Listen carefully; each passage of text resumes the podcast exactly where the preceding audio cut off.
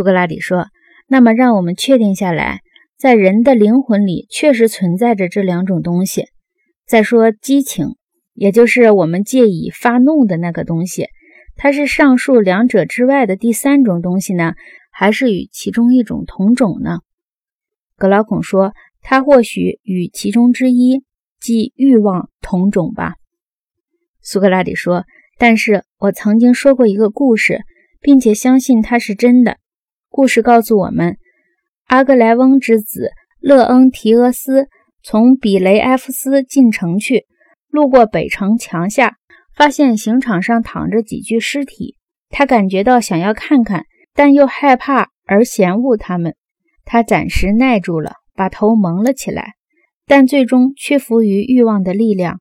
他张大眼睛，冲到尸体跟前，骂自己的眼睛说：“瞧吧，坏家伙，把这美景瞧个够。”格劳孔说：“我也听说过这个故事。”苏格拉底说：“这个故事的寓意在于告诉人们，愤怒有时候作为欲望之外的一个东西，和欲望发生冲突。”格劳孔说。是有这个意思，苏格拉底说：“我们不是还看到过许多这类的事情吗？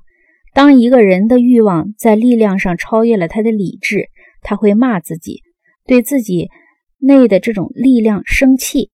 这时，在这种像两个政治派别间的斗争中，人的激情是理智的盟友，激情参加到欲望一边去。虽然理智不同意他这样，反对理智这种事情，我认为。”是一种你大概从来不会承认曾经在你身上看到出现过的，我也认为是一种不曾在别的任何人身上看到出现过的事情。格劳孔说：“真的不曾有过的。”苏格拉底说：“再说，假定有一个人认为自己有错，那么这个人越是高贵，他对自己所受到的饥寒。”或者任何其他诸如此类的，别人可能加诸于他的苦楚，他认为这个人的做法是正确的，就越少可能感到愤怒。照我的说法，就是他的情感拒绝被激发起来反对那个人。我这样说对吗？格劳孔说：“对的。”苏格拉底说：“但是，假如一个人认为他自己受到了不公正的待遇，他会怎么样呢？他的情感。”会激动而发怒，加入到他认为是正义的那方面作战，并且还会由于受到饥寒以及其他诸如此类的苦楚而更加坚决地争取胜利。他的高贵的灵魂不会平静下来，直至或者杀死对方，或者被对方杀死，或者直至听到理智的呼声而停战。就像狗听到牧人的约禁声而停止吠叫一样，是这样吧？格劳孔说：“你的比方很贴切。